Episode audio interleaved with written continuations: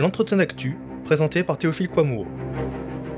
Covid-19, la Macronie bientôt devant les tribunaux, avec Bruno Gassio, Jean-Baptiste Souffron et Loïc Roldan.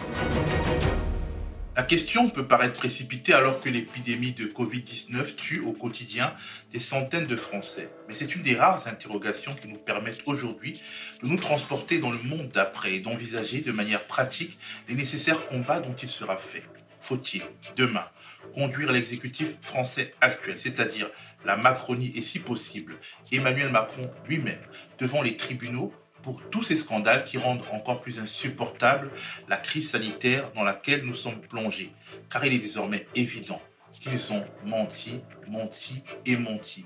Souvenons-nous d'Agnès Buzyn, l'ancienne ministre de la Santé, le 26 janvier 2020.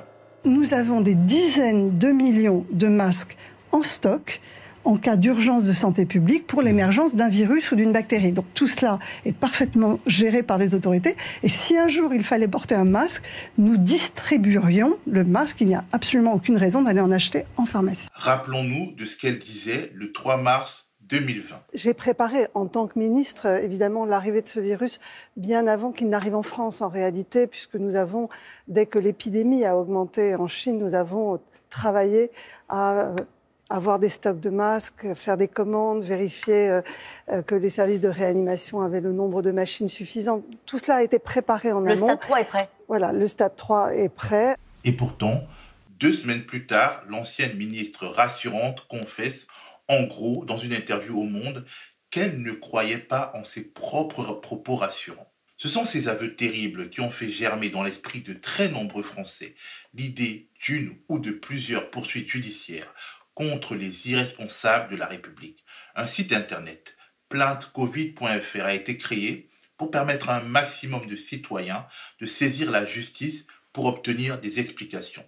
Sur plaintecovid.fr, tout un chacun peut télécharger un des modèles de plainte pré-rédigés par des avocats spécialisés et le personnaliser assez facilement. Le scénariste et producteur Bruno Gassio, ami du média TV, est un des promoteurs de cette initiative qui connaît déjà un grand succès. Nous avons voulu en parler avec lui. Bonjour Bruno, tu vas bien? Je vais comme un mec confiné depuis 17 euh, jours. Moi. Parce que je me suis auto-confiné, parce que je toussais, tu sais, j'allais pas bien, donc je me suis auto-confiné. Euh, deux jours avant le confinement, ça fait 17 jours, je suis sorti une fois pour acheter des pâtes, je toussais, j'avais des diarrhées, j'avais pas trop de fièvre, mais j'étais euh, euh, fébrile, j'allais pas bien, et je me suis dit, ça se trouve, c'est ça. Je regardais ce qui se passait en Chine, en Italie, et je me suis dit, ça se trouve, j'ai ce truc. Je veux pas contaminer mes enfants, je veux pas contaminer ma famille. Donc j'ai appelé tout le monde, j'ai dit, je reste chez moi. Euh, ma compagne m'a dit, ah bah zut, tu me l'as refilé. Je bah oui, de toute façon, c'est trop tard. Et donc on est resté confiné trois, quatre jours. Puis on nous a dit, il faut se confiner tous.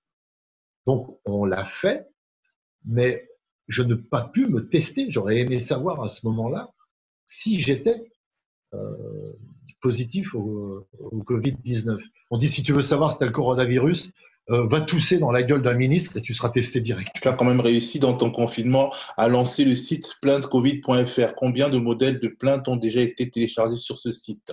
J'ai pas le compteur, je vais regarder le compteur sous les yeux maintenant pour te dire. Là, donc, je t'ai plus en vue. On en est à 103 846 euh, téléchargements et surtout 47 103 téléchargements de la notice de.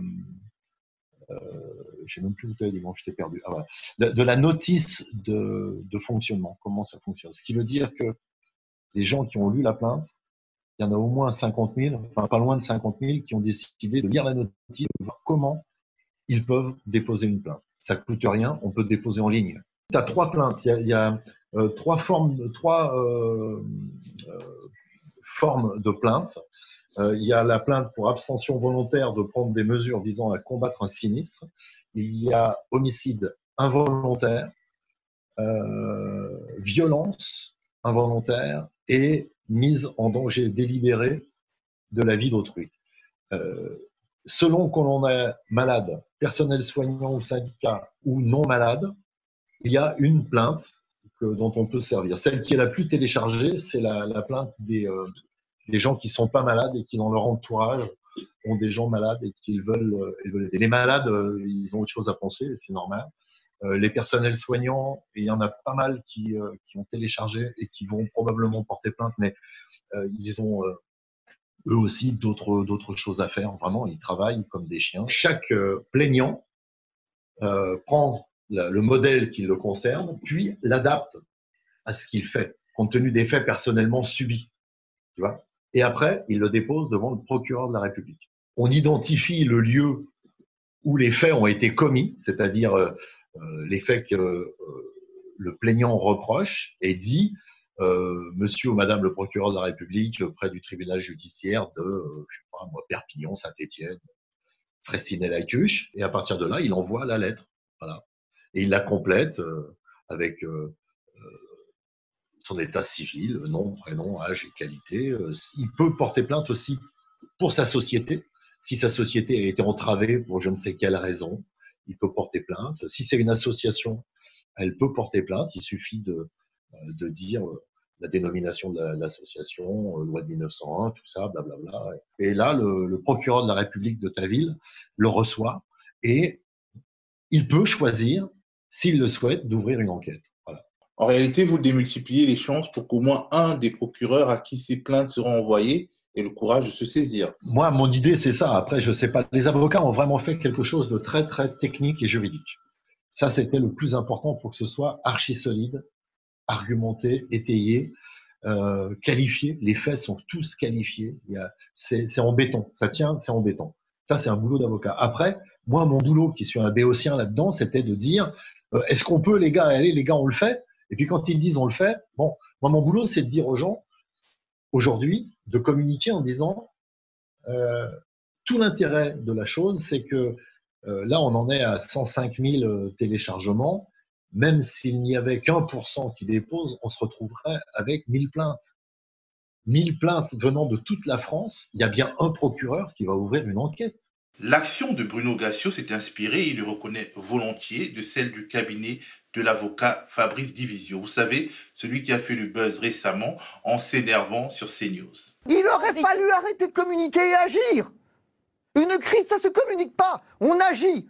C'est ça le problème, c'est qu'on n'a pas arrêté de communiquer dans cette crise et on n'a rien fait. Fabrice Divisio a été le premier avocat à annoncer, pour le compte d'un collectif de 600 médecins, des poursuites judiciaires devant la Cour de justice de la République.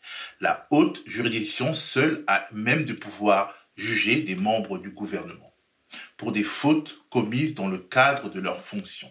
Au moment où nous tournions, dix autres plaintes contre un ou plusieurs membres du gouvernement provenant d'associations, de particuliers, dont des détenus, ont été déposées à la Cour de justice de la République. Des parcours judiciaires qui s'annoncent longs et hardis. C'est pour cette raison que certaines victimes sont déjà organisées en associations formelles. Parmi elles, des membres de l'association Corona Victimes. Nous avons contacté Jean-Baptiste Souffron, leur avocat. Bonjour, vous êtes l'avocat de l'association Corona Victime et votre objectif est d'obliger l'exécutif français à rendre des comptes dans le cadre de sa gestion du coronavirus du Covid-19. Quelle est la genèse de cette initiative? Euh, Après l'article dans Le Monde, euh, l'interview dans Le Monde de Agnès Buzyn, euh, de nombreuses personnes se sont signalées en indiquant leur volonté d'agir en responsabilité contre l'État, de porter plainte d'une manière ou d'une autre contre soit Agnès Buzyn, soit les différents responsables. Et euh, il est apparu qu'en fait, cette épidémie est en train de faire de nombreuses victimes, euh, non seulement des gens qui sont décédés, bien sûr, et leurs familles, mais également des gens qui sont malades ou des gens qui sont euh, simplement impactés dans leur vie quotidienne ou dans leur vie professionnelle, et que ces victimes avaient un peu besoin d'être représentées de façon collective le plus possible. Il y a des initiatives très bien qui ont été lancées, notamment autour de Bruno Gassio, pour permettre de faire des plaintes, etc., de façon individuelle mais euh, il y avait aussi un besoin de se structurer, de partager de l'information, de l'expérience, de savoir un petit peu ce que les uns les autres font. Euh, et c'est pour ça qu'a été euh, créé notamment un site web qui s'appelle coronavictime.fr, victime avec un S, et qui permet à tout le monde de se connecter, de témoigner et de commencer à se signaler pour pouvoir participer à des actions groupées, que ce soit euh, pour chercher la responsabilité de l'État euh, ou tout simplement pour obtenir des clarifications, ce n'est pas forcément dans une visée extrêmement agressive, ou bien pour se faire indemniser dans les situations où ça peut le justifier. En tout cas, c'était un besoin. Et d'ailleurs, il y a des inscriptions tous les jours, vraiment très nombreuses, et énormément de témoignages déjà. Je pense que je ne suis pas dans le détail de l'association, mais sous réserve de ce qu'en diraient les responsables. je crois qu'ils en sont quasiment à, un millier de membres maintenant. Et, et donc, il y avait vraiment une vraie demande à ce sujet les membres de l'association Corona Victimes sont-ils surtout des personnes ordinaires, des entreprises ou des soignants? Ce qui est euh, très intéressant quand on regarde euh, les gens qui se sont manifestés pour participer à l'association Corona Victimes, c'est que ça touche vraiment la totalité de la population. Euh, il y a des gens qui sont des soignants, il y a des familles de soignants, il y a des gens qui étaient des assesseurs ou des personnes qui se sont occupées des élections, le fameux jour où on a maintenu le premier tour des élections au lieu de l'annuler.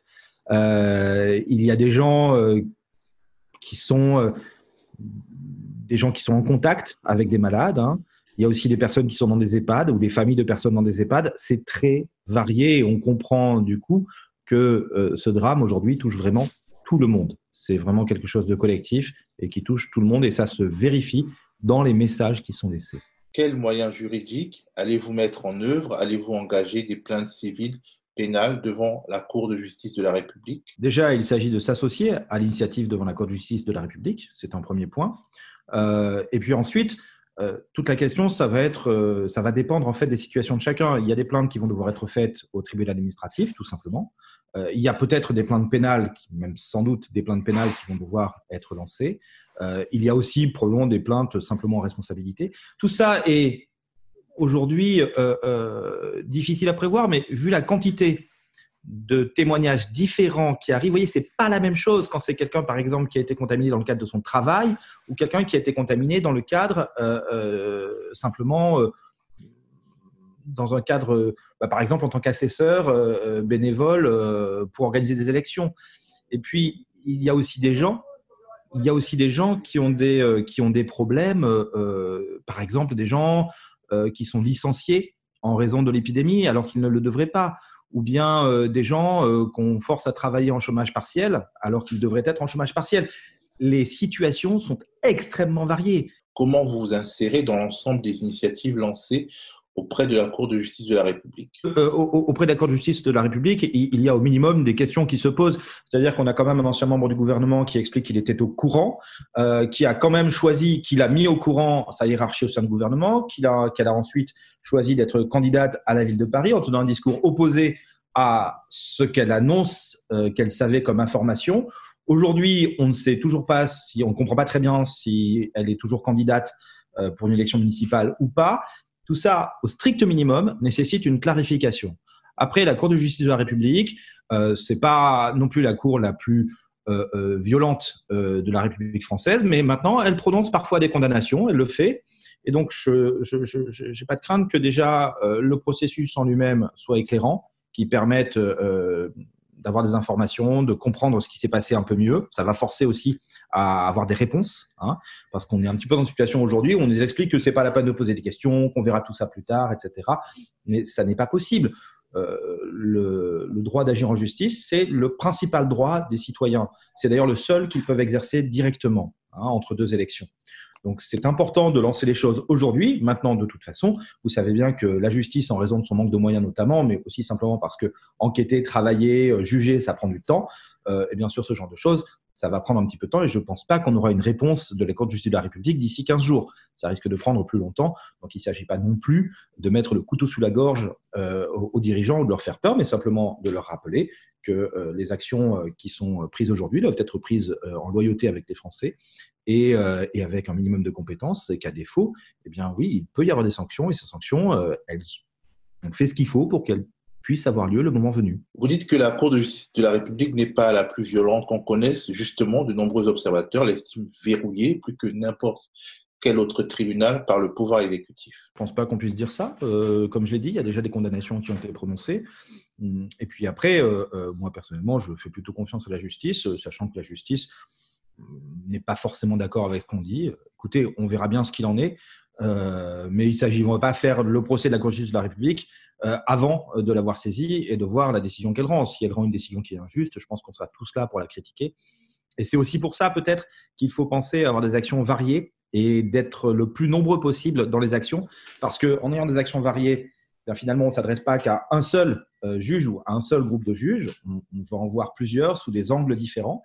Euh, et puis, en étant nombreux, bien forcément, on leur montre que dans la décision, euh, qu'ils peuvent prendre une décision sans risque, sans crainte, et qu'ils peuvent prendre une décision la plus juste possible vraiment, parce qu'en fait, ils sont soutenus par la population pour le faire. C'est important aussi, parfois, pour les magistrats de sentir que la décision qu'ils vont prendre, elle va être accueillie favorablement par, par les Français.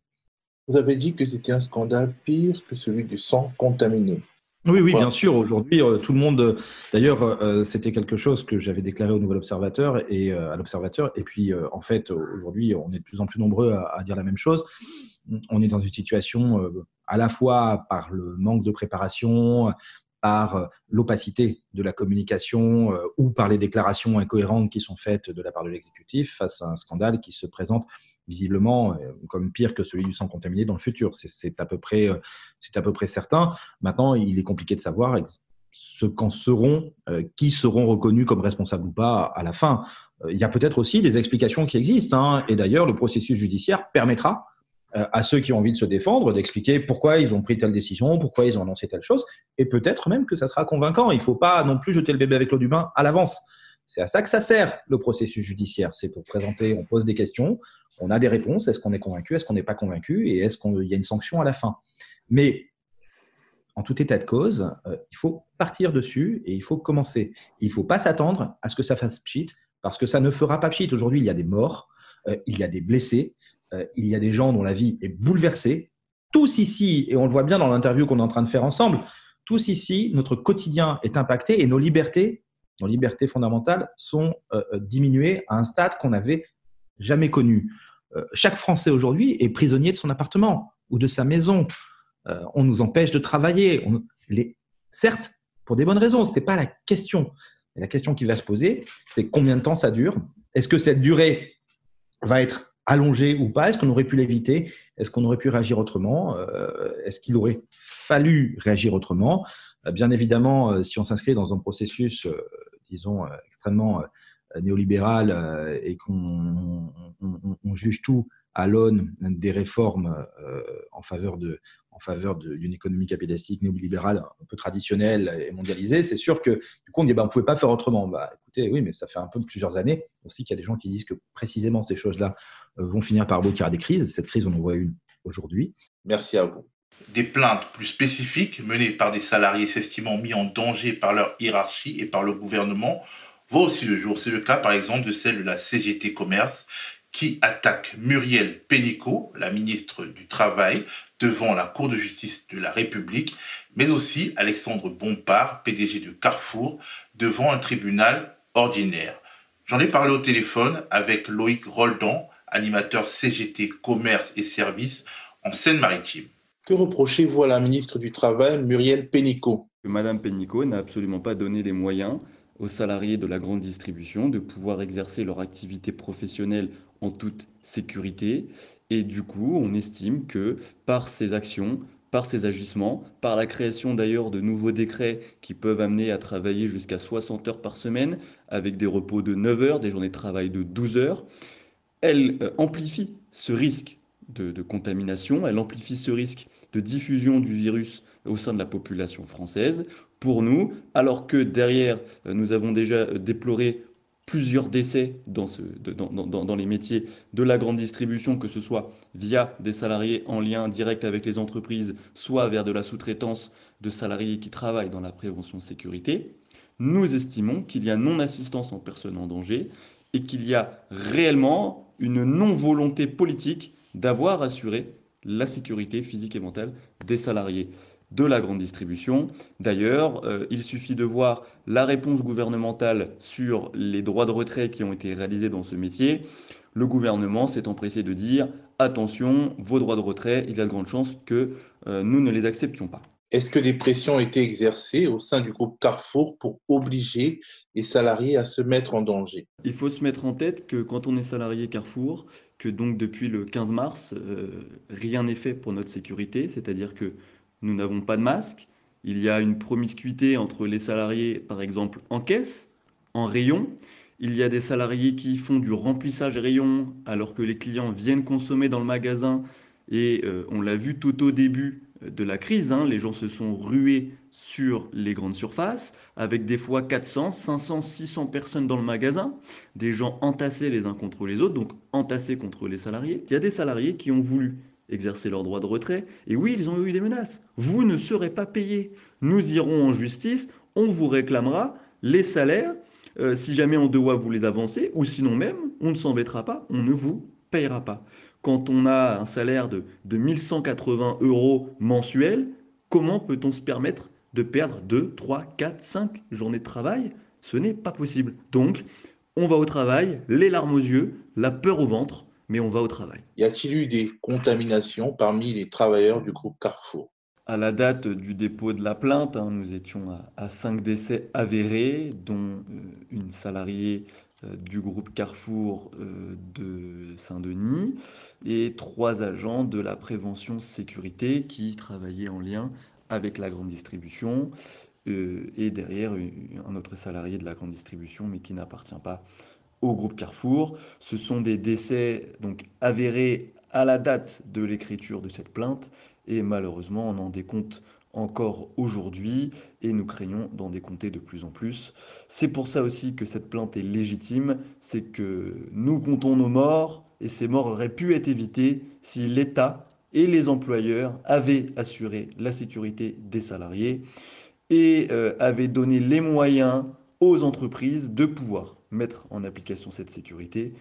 Par exemple, euh, en évitant l'ouverture des rayons euh, de vente de télévision, de vente d'ordinateurs, de vente de plaques au plâtre, des choses qui n'ont rien à voir avec euh, la consommation prioritaire de denrées alimentaires et qui ont participé aux flâneries des clients, vu que nous avons le confinement, quel était le seul endroit où on pouvait librement vaquer à ses occupations, les grandes surfaces, et l'État n'a rien fait pour faire fermer des rayons qui n'avaient rien de prioritaire dans leur ouverture, voire même pire, qui crée une distorsion de concurrence avec euh, d'autres enseignes comme Darty, Boulanger, euh, But, euh, Castorama, Bricorama, Leroy Merlin. Voilà tant d'enseignes qui, eux, ont joué le jeu de la fermeture pour pouvoir laisser les salariés en sécurité et en confinement chez eux et qui se font manger une part de leur chiffre d'affaires par la grande distribution. Face à cette colère populaire qui ne veut pas attendre avant d'engager des procédures judiciaires, Emmanuel Macron répond. Quand on mène une bataille, on doit être unis pour la gagner. Et je pense que toutes celles et ceux qui cherchent déjà à faire des procès, alors que nous n'avons pas gagné la guerre, sont irresponsables. Le temps viendra de la responsabilité. Ce temps viendra. Et il est légitime et démocratique. Et à ce moment-là, la transparence complète devra être faite. On l'aura compris, les soignants et les travailleurs en première ligne sont des héros quand ils se taisent et des irresponsables quand ils demandent des comptes. Mais plus sérieusement, le temps judiciaire ayant toujours en retard sur le temps politique, plus vite les plaintes sont lancées, plus vite le temps de la grande explication nationale arrivera. Le média est indépendant des puissances financières et n'existe que grâce à vos dons soutenez-nous sur lemediatv.fr. Et pour ne rien rater de nos contenus, abonnez-vous à nos podcasts.